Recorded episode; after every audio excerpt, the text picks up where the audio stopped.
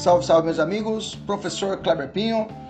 Vamos fazer uma, uma, uma, revisão rápida aqui das penas de extorsão e a causa de aumento de pena, a causa de omissão de pena e todos os crimes de extorsão. 158, 159 e 160, ok? Rapidinho, vamos lá. Então eu tenho o seguinte, eu fiz uma tabela, imagina uma tabela e vamos bater ponto a ponto. Quais são os crimes? Eu vou falar de extorsão e vou falar as penas. E se é hediondo ou não é hediondo. Vamos lá? Extorsão simples do artigo 158. Pena de reclusão de 4 a 10 anos e multa. 4 a 10, reclusão e multa. Extorsão qualificada pela lesão grave, lá do artigo 158, parágrafo 2 Pena de reclusão de 7 a 18 anos e multa. Extorsão qualificada pela morte, 158, parágrafo 2 reclusão de 20 a 30 anos e multa. Lembre-se que essas duas extorsões que eu falei por último, lesão grave e morte, eu tenho que olhar para o artigo 157 e aplicar a pena do 157 qualificada, ok? Continuando, extorsão qualificada pela restrição da vítima, é o sequestro relâmpago. 158, parágrafo 3 Se resulta lesão corporal de natureza grave, é hediondo, lembra disso. Reclusão de 16 a 24 anos ok? 16 a 24 anos. Mesma extorsão qualificada para exceção da vítima, só que agora resulta morte.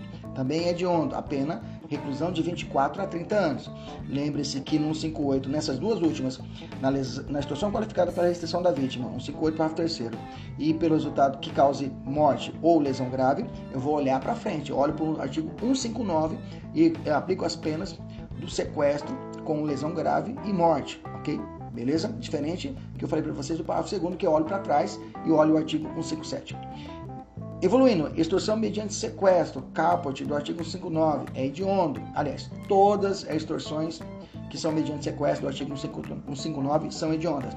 Vamos para o caput. Reclusão de 8 a 15 anos, penas de reclusão e 8 a 15 anos. Extorsão mediante sequestro qualificado, ou seja, durou mais de 24 horas, é menor de 18 anos ou maior de 60, ou é uma associação criminosa, reclusão de 12 a 20 anos. Extorsão mediante sequestro com lesão grave. Extorsão mediante sequestro com lesão grave.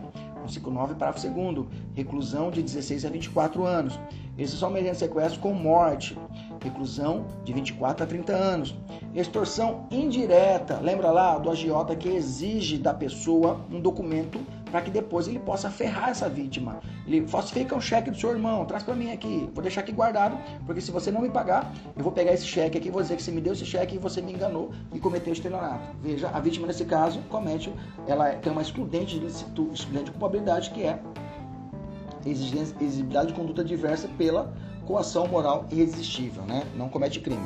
Extensão direta para essa pessoa que comete essa exigência, reclusão de 1 a 3 anos e multa. Existe causamento de pena nos crimes de extorsão? Sim. A extorsão simples, no artigo 158, parágrafo 1 é a única forma que existe a causa de aumento de pena para os crimes de extorsão. É a única. Onde, se o crime é cometido por duas ou mais pessoas ou com emprego de arma, aplica-se a aumento de pena de um terço. Mas isso é lá para o artigo 158, tá? 158 que aplica-se essa causa de aumento de pena. 159 não tem e 160 também não tem causa de aumento de pena.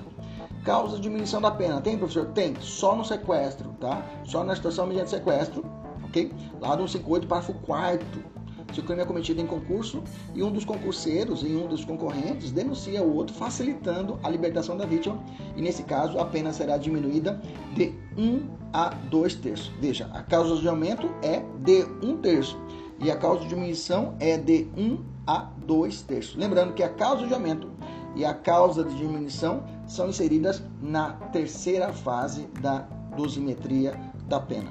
Um abraço, até a próxima. Tchau, tchau.